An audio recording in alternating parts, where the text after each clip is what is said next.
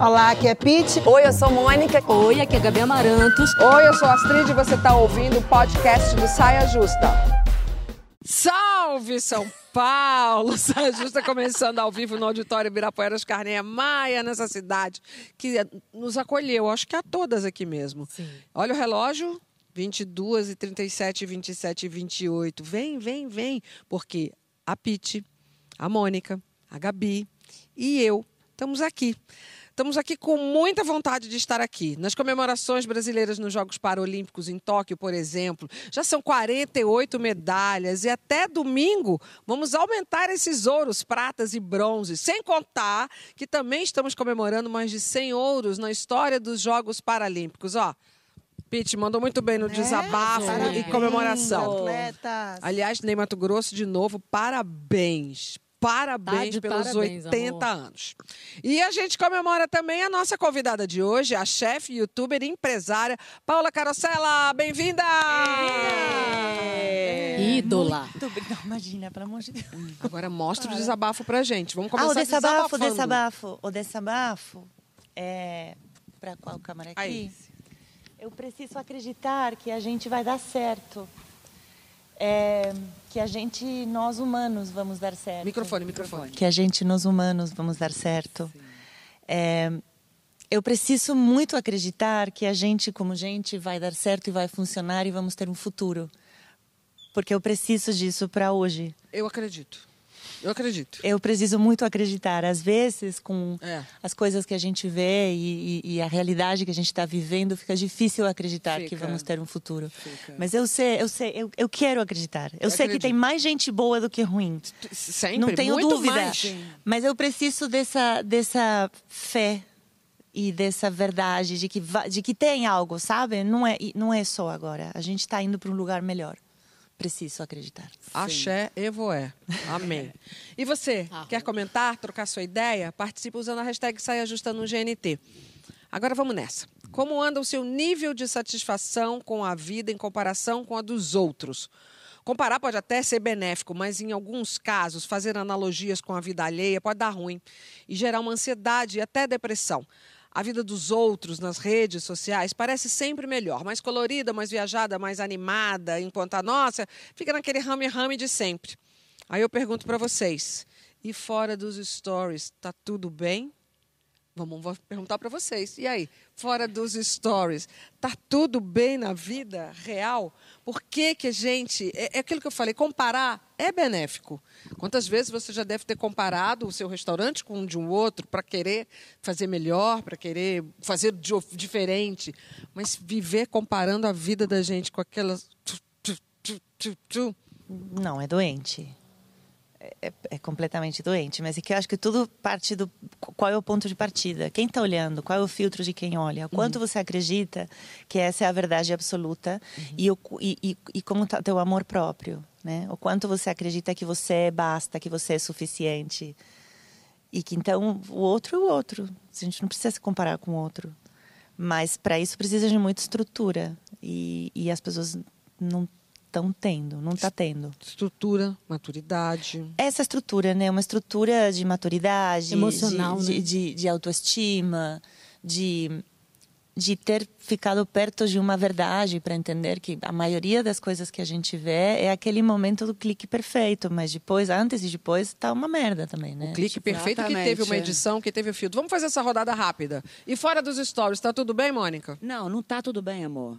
Ah, Não, por exemplo, eu assim, eu, eu concordo, eu acho que a gente se compara, sempre se comparou, é natural, a gente se compara, a gente cresce também, a gente evolui, né? Pra gente se aprimorar.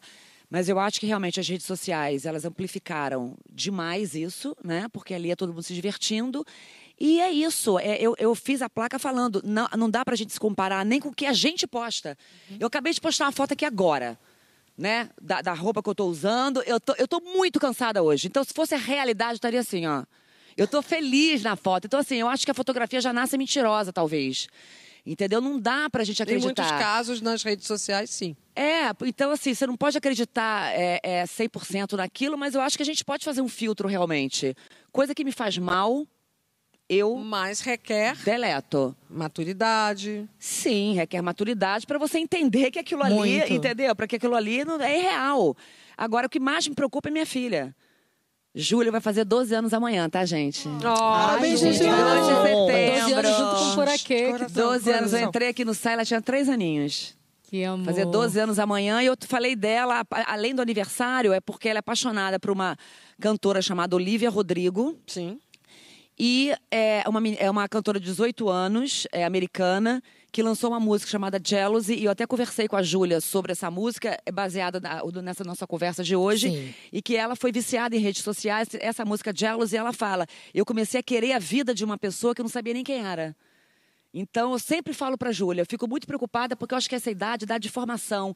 A gente vive num país machista, patriarcal, as meninas já se comparam, já tem essa luta com o espelho desde novinha. Então, eu sempre converso com ela, meu amor, não acredite em- na maioria do que você vê aqui. É, essa geração é uma geração que eu acho que vai ser muito prejudicada. A gente tem que conversar muito Sobretudo mesmo as com meninas. os nossos Muito. filhos, com as meninas, com os meninos. As meninas sofrem muito mais É, com as essa pesquisas parada. mostram que as meninas É, sofrem mais. Sofrem né? muito mais, principalmente com essa parada do padrão e de todo mundo editar e é FaceTune pra lá, FaceTune pra cá. Uma coisa que eu tenho feito muito é um unfollow terapêutico, que é dar uma olhada nas pessoas que eu estou seguindo, ver se a pessoa está me fazendo bem mesmo.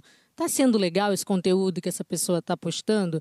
Porque às vezes a gente acaba seguindo umas pessoas que a gente também não acaba alimentando isso Claro. seguindo pessoas que estão postando os con- conteúdos que a gente sabe que são falsos, mas a, a gente está lá seguindo Mas a essas gente pessoas. sabe que são falsos, a gente é uma minoria na parada da história, entendeu? O grande drama é a quantidade de pessoas que acreditam naquela vida irreal Eu e que não ficam se querendo saber a grama do acredita vizinho mais não, verde. Olha, eu acho o, que o- o acredita Instagram e aí que é o problema. Não, porque eu acho que a A galera Jo- sabe Viti, usar Viti, os recursos. Fora dos stories, tá tudo bem?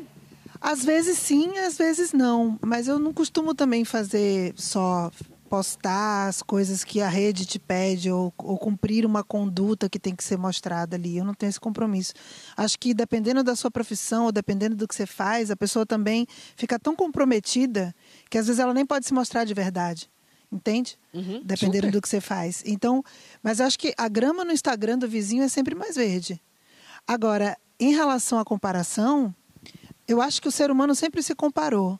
A grande diferença é que, sei lá, Hollywood, vai, você olhava Bette Davis, aí você fala, puta, cara, quero ser a Bette Davis, mas é a Bette Davis.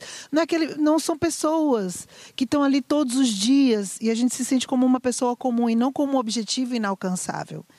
Né? Tem essa diferença, eu acho. Ou essa era Piora a imagética, situação, né? todo mundo tem um Instagram, É, tem não essa só a falsa Madonna, sensação de entende? que todo mundo pode ser famoso por 15 minutos. Mas vocês não acham que também tem uma padronização tão exagerada, né? Todo mundo que é bonito é igual de bonito, todo É, mundo que sim, posta, também. posta a mesma coisa, Sim. todo mundo Sim. faz a mesma dancinha e todo mundo vai o mesmo Sim, perfil. sim. E aí você chega uma hora que você fala, nossa, que bom que eu não sou aquilo. É, Sim. Total. Outro Claro. dia eu tava passando e falei, até comentei assim com, com o Daniel, falei, cara, eu não sei mais quem é essa cantora ou essa outra cantora, porque assim, com todo respeito, mas assim, é, é o que você falou, existe um padrão que atende à demanda do momento. Né? E até um padrão Uma fotográfico. fórmula, né? Uma então, fórmula. a Mônica falou, a foto já nasce de mentira. Eu não sei, porque antigamente tem vários tipos de fotografias que, na real, não são isso. Se a gente pensa no, tra- no trabalho de um Bob Gruen, se a gente pensa Não, foi no isso que eu trabalho falei, do as fotos das Salgado, redes sociais. Mas dizem né? que todas. Não, eu vi isso de, um, do, do- de uma, uma fala da Rita Von Hunt, que eu sou apaixonada. E, e é real, assim, se você parar para pensar, é, quando você congela aquele hoje, né? Qualquer, eu acho que qualquer época, quando você congela aquele momento, não necessariamente é aquilo. Então, assim, é muito questionável, né? Claro, é muito questionável a a- tudo ali que você vê numa fotografia.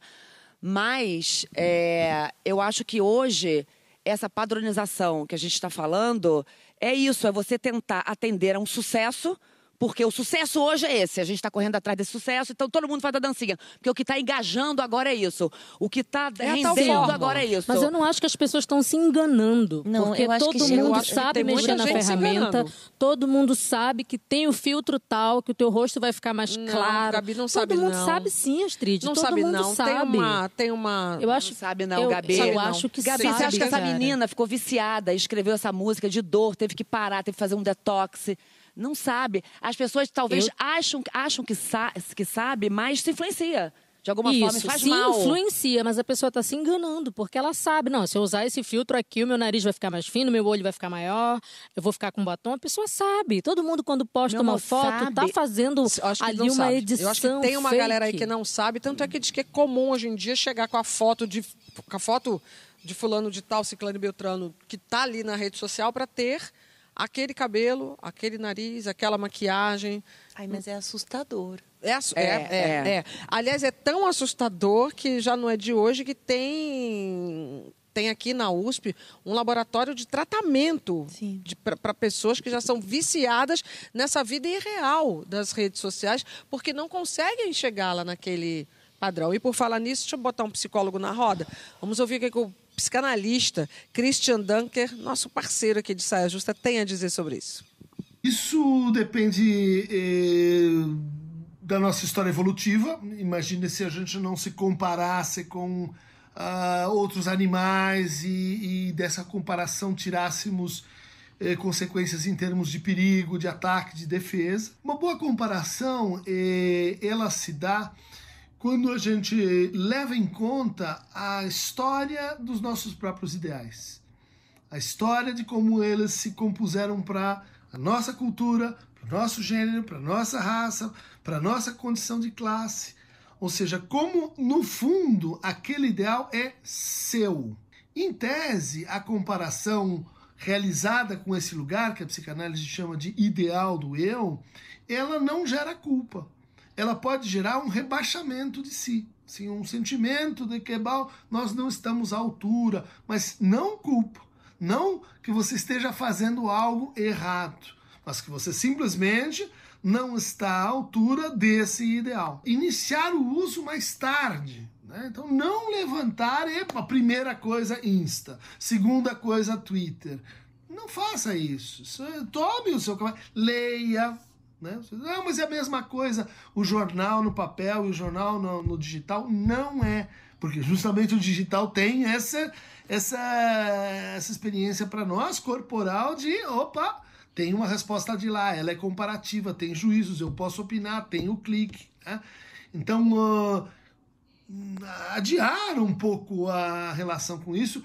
Quando for entrar, eh, ter ciência de que eh, o que, que a gente quer exatamente com aquilo, ah, o que, que a gente está prestando atenção, qual é o nosso modo de uso, evitar aquele uso assim, não tenho mais nada para fazer, então eu vou me ocupar com algo, ah, vou entrar no, no timeline e, e ver o que, que o outro tem para mim. É, eu, eu- esse lance é, é importante. Outro dia eu estava pensando sobre isso. Eu tirei da minha frente tudo que, que eu considero tóxico. Assim, eu quero coisas que me agreguem conteúdo. Quero ver coisas que me inspirem, que, que eu me sinta é, crescendo, aprendendo. Quando eu sinto que tem algum tipo de conteúdo a perfil que é tóxico, que desperta esse tipo de sentimento é, de baixa autoestima, de inferioridade, de que eu não pertenço a isso, de que tá, eu tiro aquilo da minha frente, não porque eu queira fingir que aquilo não existe, porque isso existe, né? Não, mas Faz não parte te do interessa. mundo. Ponto final, né? Mas porque você, eu sempre, o tempo todo que a gente está conversando aqui, eu percebo que é, é- é necessário ter maturidade para isso. E a grande maioria que está lá não tem, não tem esse equilíbrio emocional, né, para ter aquilo dali, ter esse discernimento de tirar o que é tóxico. Quanto tempo você demorou para tirar o que era tóxico de você, Gabi, por exemplo?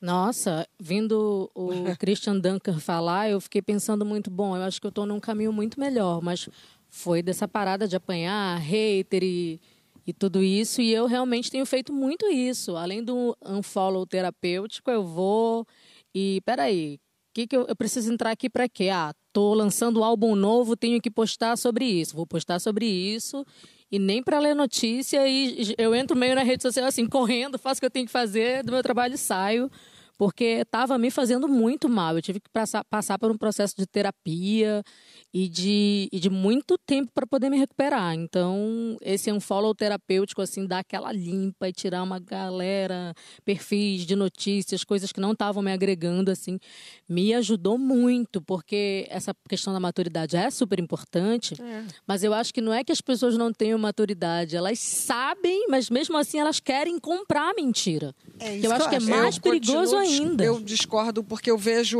eu não estou falando de gente da nossa idade com o nosso poder de, de conhecimento e e decisão. Eu vejo uma gama maior de gente, sobretudo as meninas mais novas. Eu acho elas que ali é que está o problema e ali que está mais influência. Que é mentira, porque elas também, quando vão postar a foto delas, elas também estão usando o mesmo filtro, elas também estão fazendo a mesma dancinha, mas elas querem essa mentira para elas. Eu acho Agora, Paula, como é que eu, eu acho eu que eu concordo que para as meninas não é mentira, porque porque o que a rede social cria é uma outra realidade. E se nessa realidade existe para uma criança ou para alguém que ainda não tem muito conhecimento, sim. não é uma mentira. Para uma é criança simplesmente uma outra realidade. Então, é. Então, nessa outra realidade é válido e é verdadeiro. E aí que está o perigo. E aí, Exatamente. A exatamente, gente tem discernimento, nossa. mas nessa idade tão tenra, não, não se tem ponto discernimento. Super aí, Gabi, o que acontece? Elas colocam um filtro que vai afina o nariz e aumenta a boca. Ah, eu sei que isso aqui é mentira, mãe, todo mundo está fazendo. Mas daqui a, a um tempo ela vai querer fazer isso na vida. Entendeu? Sim, mas, é, mas eu tô falando a mesma coisa. É ela, tá. Mas ela sabe que é mentira. Não, amor, daqui a pouco ela vai querer afinar o nariz real, não Sim, só no, não mas só no aplicativo. Ela vai querer afinar o nariz Vai querer real. aumentar a boca real. Você Sim. vai começar influenciando por essa mentira. Isso, isso já está real. acontecendo. Sim, e sabe uma coisa que me impressiona eu muito acho que a gente também? Tá falando todo mundo a mesma é coisa. coisa. E, e, uma coisa que me impressionou muito, outro dia parando de passei de carro e parei na frente de uma clínica de estética que tinha uma TV gigante que hum. promocionava os tratamentos sobre uma avenida grande e você via uma mulher bonita e nessa mulher bonita apareciam seringas. Isso na rua, tá? Oi? Então aparecia uma seringa e a boca dela ficava enorme. Ah, não. Aí aparecia uma gotinha que pingava e ela perdia todas as rugas. Então essa transformação instagrâmica, ela acontecia se você entrava nessa clínica, você já saía mudada. Isso me deu muito medo, porque é a continuação daquilo. Né? É a continuação disso que a gente vê. É a realização. E, e como, como, isso como isso chega agora na real. Então, criou-se um outro mundo a gente precisa ter precisa estar o tempo todo se disciplinando para entender que esse outro mundo não existe, não o que acontece lá dentro, não a, a, a vedette maravilhosa, Sim. não você no seu melhor momento, não a Mônica postando uma foto exausta, mas que aparece maravilhosa. Toda outra coisa que a rede social cria é um outro mundo e a gente precisa viver nesse.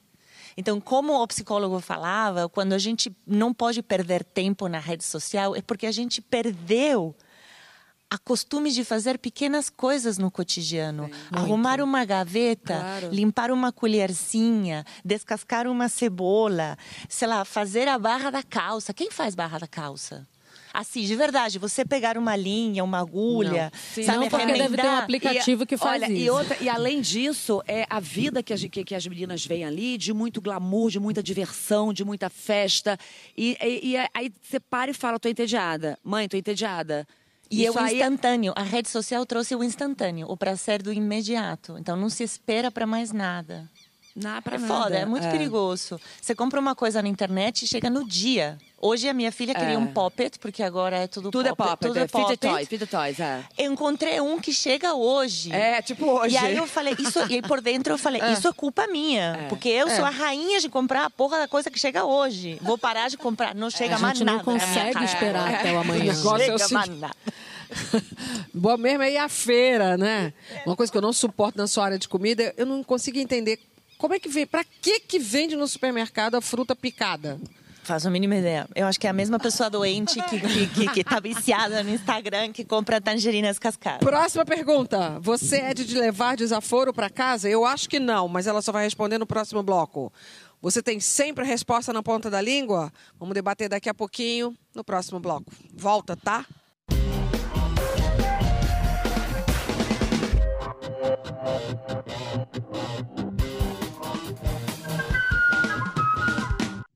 Estamos de volta com o nosso Saia Justa para saber quem é você na hora de rebater um desaforo. Tem gente que, diante de uma ofensa, é ninja. Ouve e responde na hora.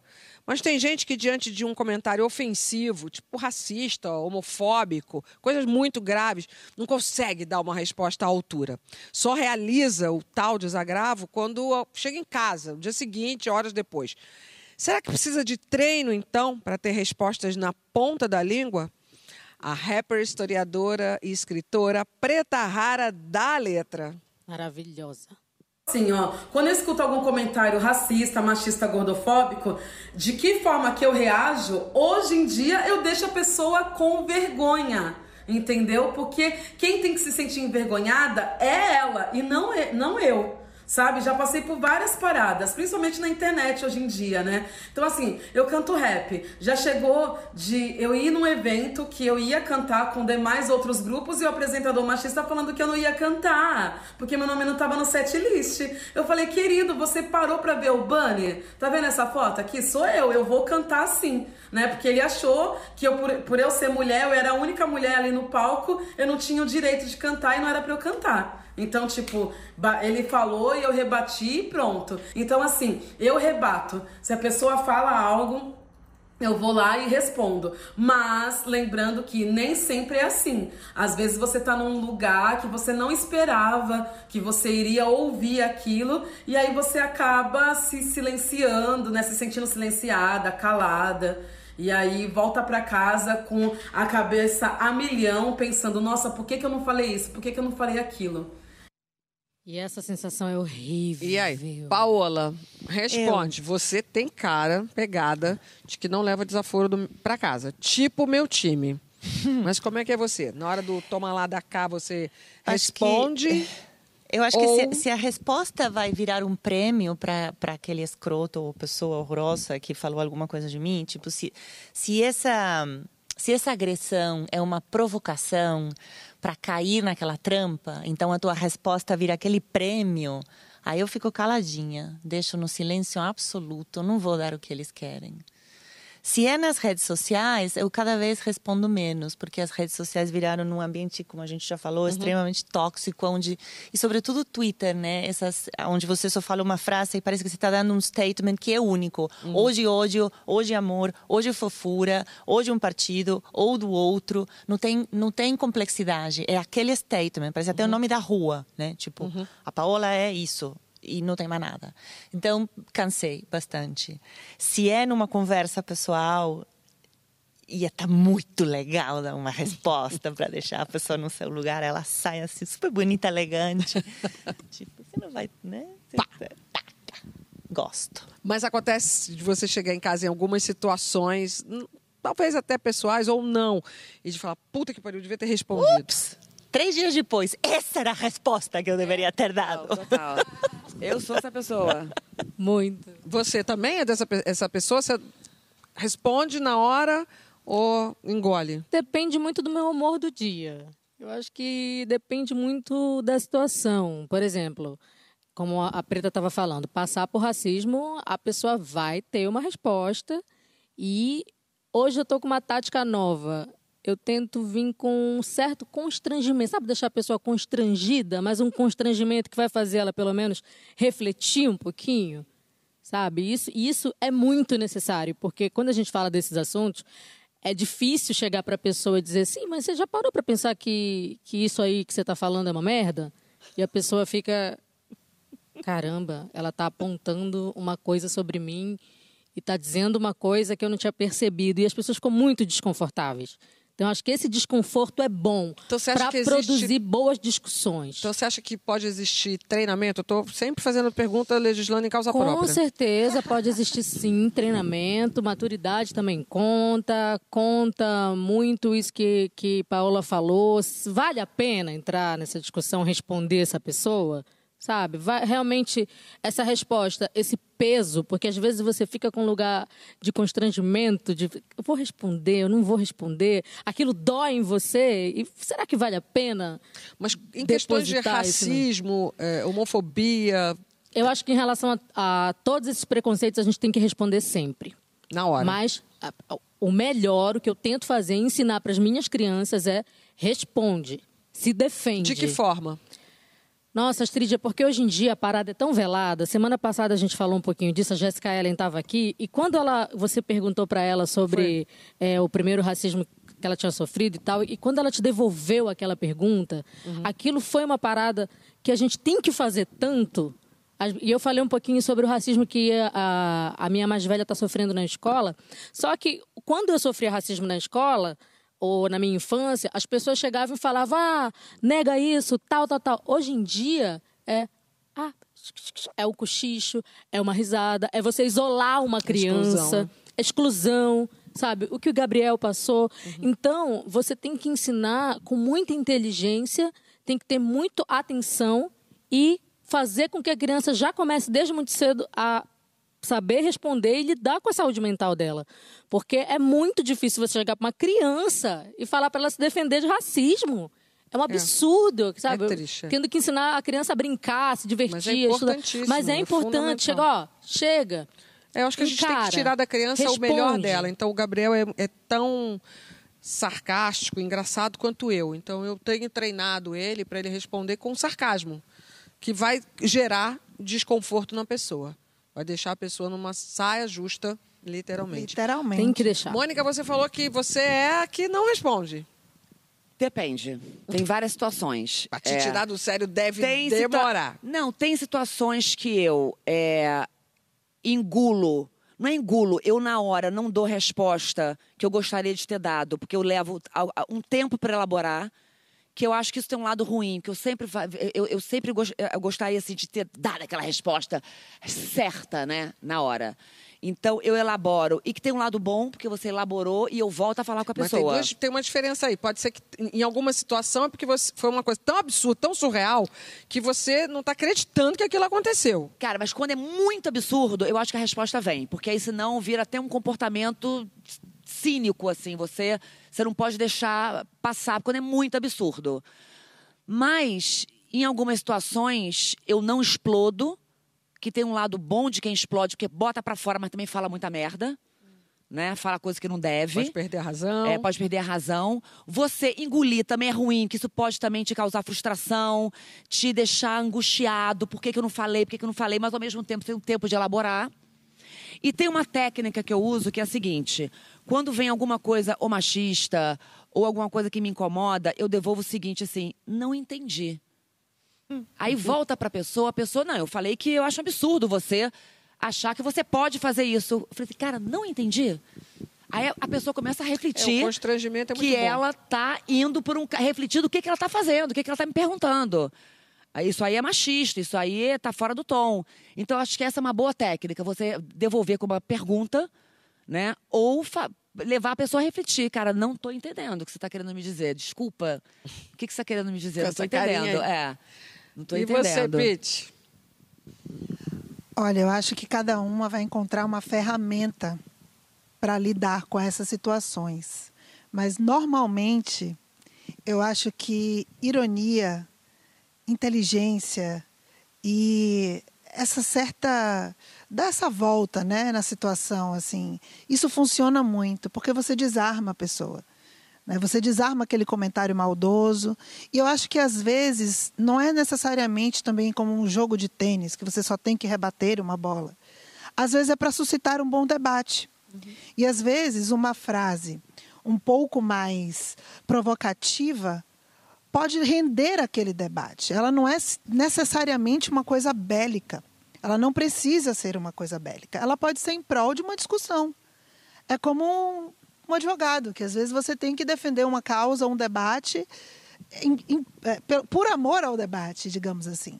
Mas, por exemplo, eu costumo ter algumas coisas. Eu já contei para vocês a história do taxista, né? Que eu peguei.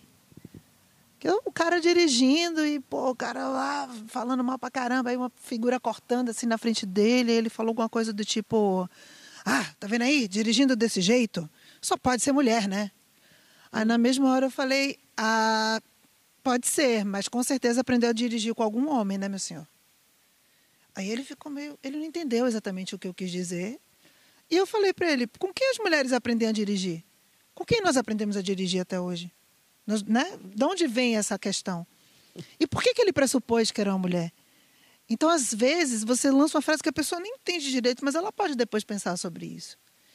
E eu acho que esse tipo é, de frase rápida, de jogo rápido, isso melhora o nosso diálogo. Isso faz com que a gente não fique indefesa. Isso faz com que a gente se defenda sem necessariamente é, perder a razão.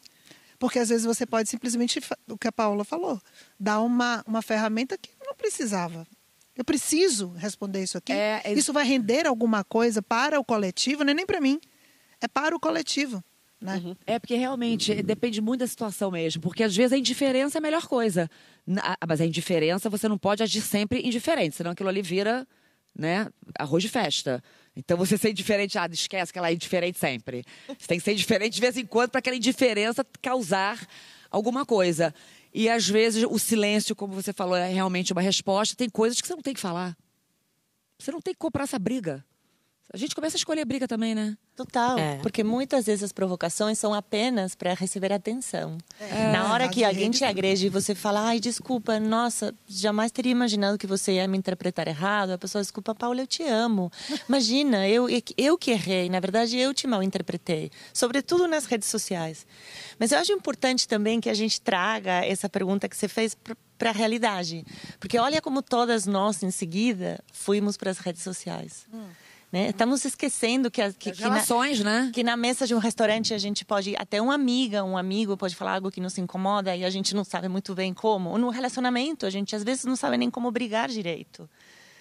E, é. e olha como nos intoxicou ou como estamos intoxicadas com essa mensagem instantânea, com essa tela né, que existe lá como um outro mundo que nos conta uma história que não é a nossa concreta daqui. E se você me perguntar algo que me incomoda? Nossa, em relacionamento de trabalho, eu fico dias pensando muito, como responder. Nossa muito, senhora. mas essa questão da tela é porque ela, ela acirrou todas as discussões e a gente e será que a gente precisa Eu tô vendo a gente está falando aqui, mas eu fico pensando na rede social não é assim, porque essa comunicação não violenta a gente acaba não conseguindo fazer.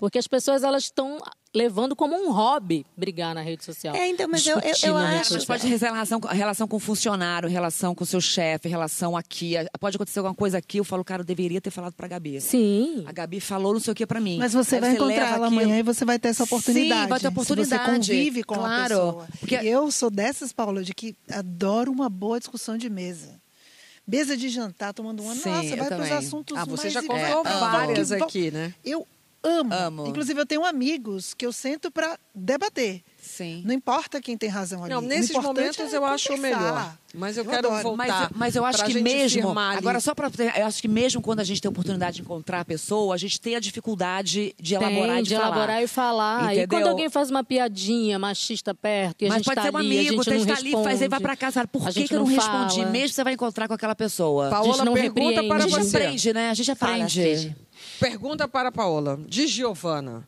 Paola, você diversas vezes disse gostar de ironia.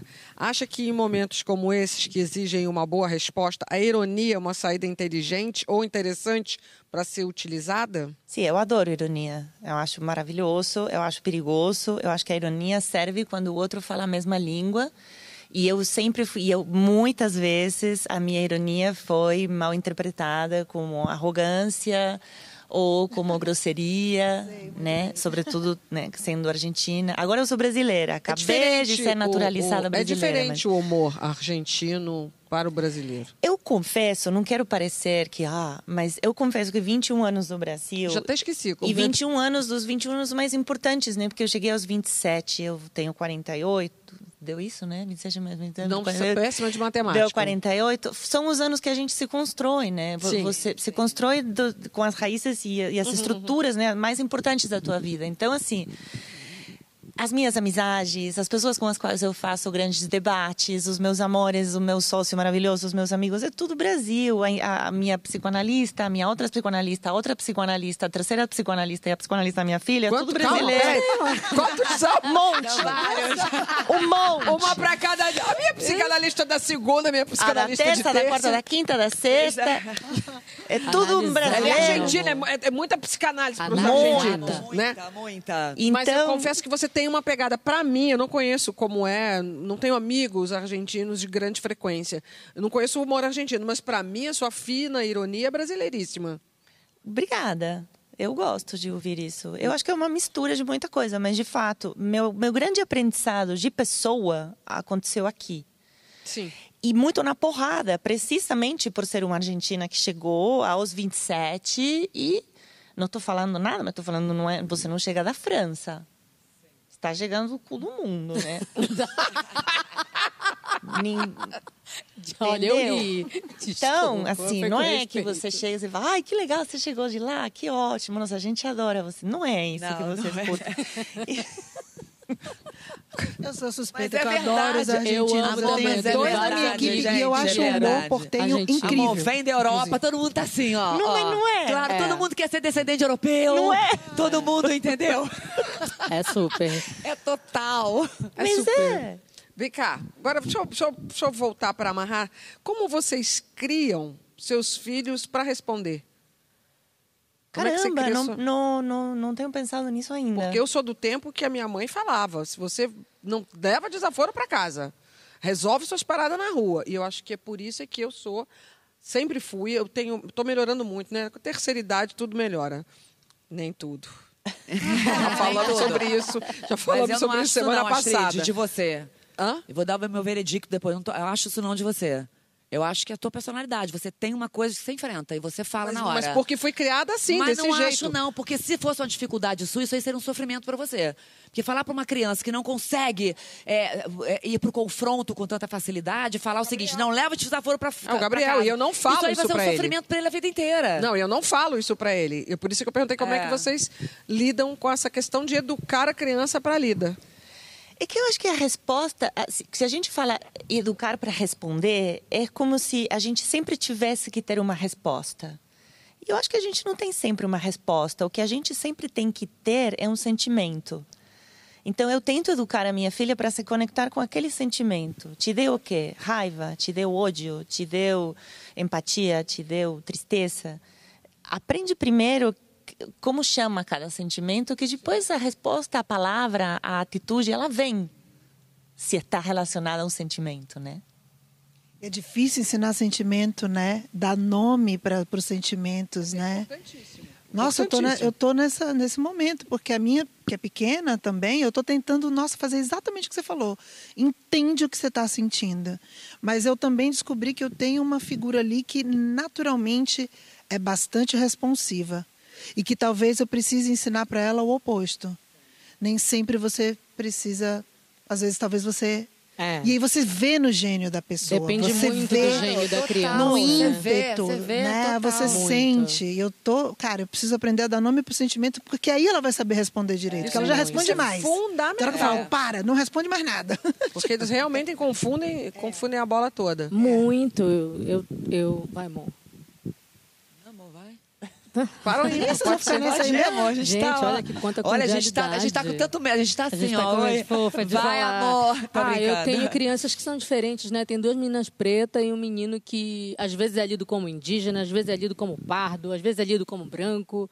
Então, é uma criação diferente. Eu tento ensinar eles, primeiro, a entender que eles vivem num país que é muito racista e que eles vão conviver com esse racismo sempre. E a gente passa também por um racismo muito regional, porque a gente que é do norte para o Brasil, a gente é todo mundo índio. Então, é, quando eles estiveram agora em São Paulo da última vez, eles pegaram um, um carro um- de uma de um dessas paradas de aplicativo e tal, e aí a motorista perguntou: "E aí, de onde vocês são?" Falou: ah, "A gente é de Belém do Pará, ah, é lá que tem muito índio." A minha mais velha olhou assim e ela falou: Tia, ela falou isso pra mim. Falei, pois é, meu amor, vem cá, deixa eu te contar que a gente está num país que é isso, isso, isso e isso, e você tem que aprender a conversar, a responder, e muito, e muito conectado com essa parada do sentimento mesmo.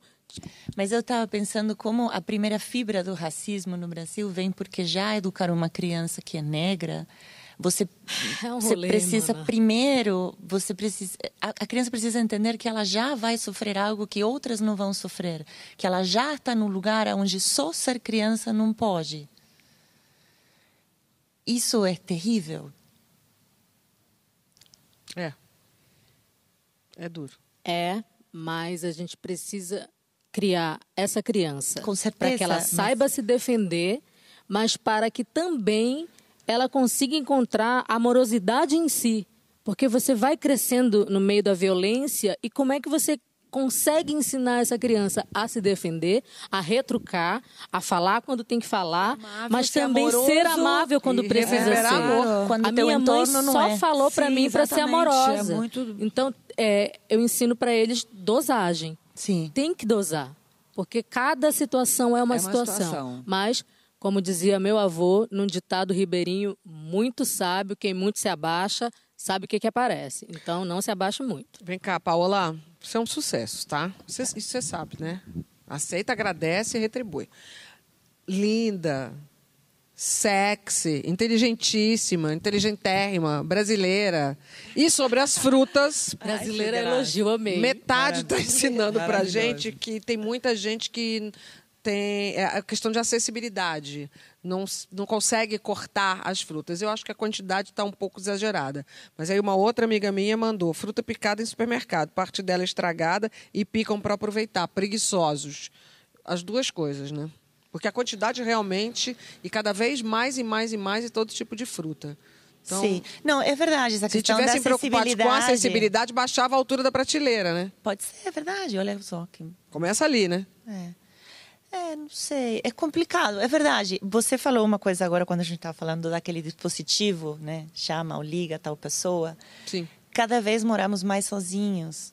Cada vez tem mais idosos morando sozinhos. sim, sim. E, e sim, realmente, eu como cozinheira vejo uma bandejinha de fruta cortada, mas é uma coisa que eu tento me disciplinar muito, de não sair por aí dando ordens para as pessoas. Eu vejo muitos cozinheiros ou, ou chefes de cozinha, pessoas que saem aí falando que todo mundo e eu também falo isso, né? Como que é importante cozinhar, como que é importante se independizar e saber cozinhar e tudo mais, mas quanto que a gente precisa de tempo, de espaço, de capacidade, de dinheiro, de conhecimento para poder cozinhar e quanto que a gente deixa de fora se fala que a única saída é cozinhar. Eu sei que é, é controverso o que eu estou Sim, falando, é. porque eu acredito realmente que a gente precisa cozinhar. mas a gente- Mas cada vez moramos mais sozinhos. A minha avó tem 89 anos e mora sozinha.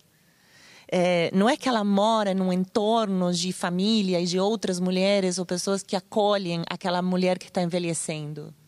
A gente largou a velhice. Sim, completamente. Ou porque a gente quer envelhecer sozinha, não me deixa que eu tô ótima. ou porque a gente largou. A gente va- vai se desmembrando da família. E quando a gente se desmembra de um grupo familiar, a gente vai cada vez ficando mais preso daquelas soluções que já vêm prontas, Sim. daquela coisa que chega em cinco minutos, daquela refeição que põe o saquinho na água e fica pronto. Porque, né? E aí, todo esse tempo que a gente não usa em comprar, cozinhar, limpar e descascar, Tá ali, ó, ralando o dedinho pra cima. Ralando. E todo dia que você acorda, ele te avisa que você ficou mais tempo ou menos tempo. Estou muito orgulhosa que o meu está indicando que eu tenho ficado menos tempo. No próximo bloco, se prepara que vai esquentar. Tomara, né? Porque hoje voltou a fazer frio aqui é, em São Paulo. Mas só digo isso, se prepara que vai esquentar. Oba!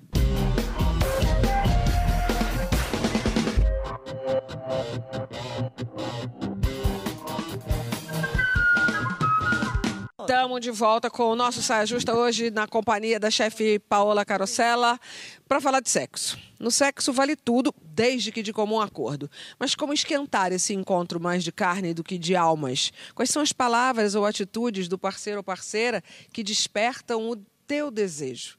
As apostas são variadas. Vai de sacanagemzinha no ouvido e ouvido é um bicho sacana, né? Não sabe o que é, mas já falou aqui, o ouvido já dá um sinal, né? Como também ver o seu parceiro se deliciando com um belo prato de comida. Quer apostar que sim? A chefe Lili sabe do assunto. Vamos ver. É a boca, sugando a fruta que tanto queria. É ritmo para extrair substâncias e magia. É a cumbuca esculpida com perfeita anatomia, que diante de uma bisnaga a esgota e esvazia. É a pupila dilatada num olho que nada via. É língua que evoca e pratica feitiçaria. É engolir hoje algo que parece que sacia, mas basta a gente lembrar e já queremos mais no outro dia. É aquela fome que, se a gente não mata, acaba comendo o que não devia. É a merenda casual que por um tempo até alivia, mas sendo só buraco preenchido, passou a euforia, esvazia, porque panela rachada não tem jeito, enquanto não é curada, permanece vazia. É o apelido quente no pé da orelha fria. É o corpo temperado, besuntado com energia. É a boca enchendo d'água enquanto outra água escorria. É algo que para mim exige habilidade e maestria, porque para fazer a cumbuca transbordar é preciso uma bela pitada de atenção e respeito no dia a dia. Beijo. Gente, então podemos acabar o programa, né? Tchau, até semana que vem. Eu amo a Lili, ela é uma delícia. Mas a pergunta da saideira, vamos a ela. O que é que aciona aquele botãozinho que deixa você tinindo? Mônica. Gostei! Gostei da atitude. Olha, vou dizer uma coisa, não é porque você tá aqui, tá? Mas eu amo um homem que cozinha. E eu tô namorando agora um homem que cozinha. Eu acho muito sexy quando tá cozinhando, abre um bom vinho e a gente toma um vinho. Eu amo. Eu acho que, gente, a Dona Eva já começou com a maçã, né? Então, assim, a comida já tá ali enrolada no meio. Então, sou eu que tô falando. E como uma boa taurina, que eu amo comer, amo comer. Onde então, vai que você come? Hã? Onde que vai que você come? Aonde que eu vou? Aonde vai o que você come? Ah, onde vai o que eu como? Sim, você é, magríssima, ah, sou. Sim. Ma- é, mas Tá, aí tá. é. Já vi a cena, Aí Mônica. é uma coisa Eu que- visualizei a cena. Ele cozinhando, você naquela Cozinha bancada, muito já na sobe na bancada, a gente bancada. tomando um vinho, eu amo. E claro que eu gosto também é, do cheiro. O cheiro é uma coisa muito forte pra mim. O cheiro e o tom da voz. Boa. Pete, Pete concordou com o cheiro. Ah, o cheiro, mas é. Eita caramba!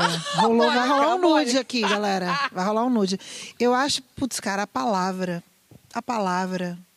O jeito de falar. De preferência no ouvido, assim. Às vezes no começo não. Calma. No começo já. Já tô querendo assim? hoje ir mais pros finalmente. Você já, ah, já, já, Já, assim, tô- ali. Gente, ah, ó a tá. hora, Pete. ah, então nessa hora 20, é aquele, 23 e aquele 35, bichinho lá mesmo que a gente chama. Aquele lá bem fácil. Aquele que vibra. Adoro. Esse, esse é bem rapidinho. Já que é Adoro. pra ir assim tão rápido, eu não sabia que era tão, tão ligeiro assim. Nesse É. caso. Sempre. Não, mas acho que uma boa palavra é ativa. Assim, um certo mistério. Uma coisa envolvente. Não tem nome isso não, gente. Não Vai, parei para elaborar tanto assim, não. Mas já, já sensualizou. Foi bom, já deu uma sensualizada. Pimenta, só para porque pimenta. Pimenta é bom. Pimenta? Pimenta.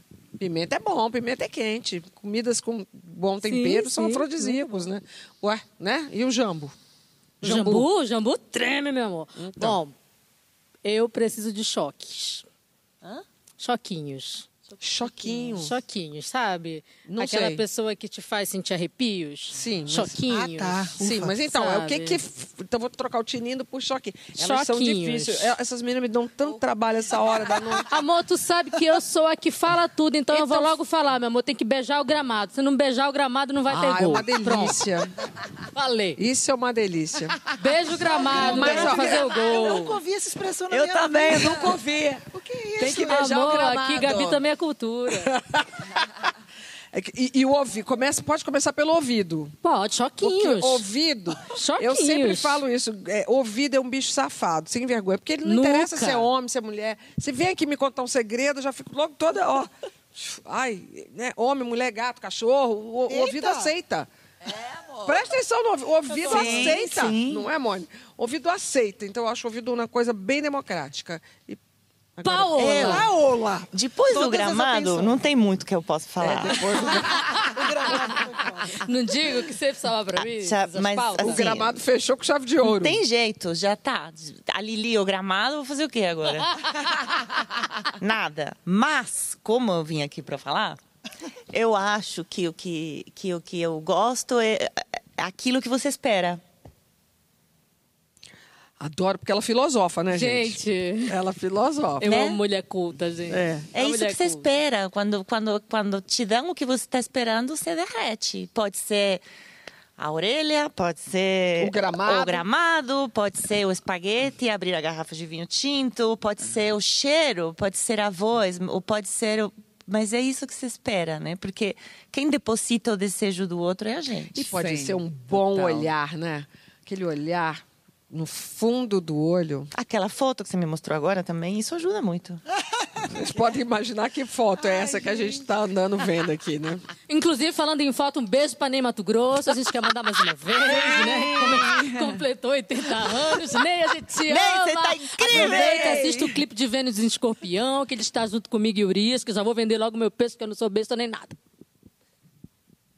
Entendeu? Agora, Paola, é, a comida é um, é um grande afrodisíaco, de verdade, culturalmente e tecnicamente falando. A Pete falou da pimenta, queria- brincando, mas Eu é, queria até saber, comida, existe é, realmente a comida afrodisíaca? Que é Se fala que tem, né? Se fala que tem algumas coisas, as ostras, enfim, tem várias coisas que eu não lembro que tem, porque né, é um ingrediente que a gente põe dentro do corpo. Cada coisa tem uma. É. Mas tecnicamente não tem comprovação científica sobre isso? Eu não sei. Culturalmente tem. Eu nunca. Já comi algumas ostras, não Eu tirei a também, roupa eu depois, também, por eu exemplo. também. não, amor. Babai, agora isso que eu lembrei. até pensando, sabia? Lembrei da eu falei, caldinho de "Ih, sururu." Gente, comigo não Caldinho de bateu. sururu. Tá Dá bom. calor, não mas não dá tesão. Olha. Há controvérsia? Não, acho que não tem muito É, isso. eu não. acho que eu- comida, que comida afrodisíaca é aquela comida gostosa. É comida Assim- gostosa com clima bom, amor. Você É, pode comer já dá 300 ostras com clima ruim na briga. Não, não vai dar não bom vai, isso não vai aí. dar bom, entendeu? vai. O negócio é o clima bom. O que é afrodisíaco é o clima bom. É que eu acho que o que tem a comida de incrível é que você você você colhe, você você planta, você colhe, você cuida, você cata, você descasca, você se molha, você esmaga. Gente, eu já Gente, fiquei com tesão agora. Nossa, é, né? Foi uma narrativa erótica. Foi uma narrativa bem sensual. Mas é que acho que é isso que é o afrodisíaco. E É. aí você entrega pra alguém, Sim. você faz pra alguém. Bonito, É, dona bonito. Paola. É sensorial demais, né? E, e lida com. A Lili começou falando. Lembrei lida de com uma a comida boca. bem É. afrodisíaco. Que é feijão, né, gente? Feijão. Feijão. Feijão é o nosso preferido hoje em Feijão dia. tá bombando. A gente só quer tipo de feijão. feijão. A gente só quer feijão. A gente mais só nada. quer feijão. Ultimamente, Feijão. uma feijoada com Ney Mato Grosso fechava Tá- minha ah, semana com fechou, fechou. ouro. Eu acho que é assim, é feijão, nem Mato Grosso, no gramado. Pronto. Com essas palavras, o Saia Justa fica por aqui. Paola, não sei nem. Sabe, mi- mil, mil, mil corações. Mil, mil, mil, mil. Mil, mil, mil corações. Muito, muito obrigada. Volte sempre. Nossa, foi um prazer gigantesco. Nossa, Nossa, arrasou. foi. De verdade, muito. Estou muito feliz de estar aqui. É um- uma coisa assim, que você chega na vida, você tá no saia justa. Ah,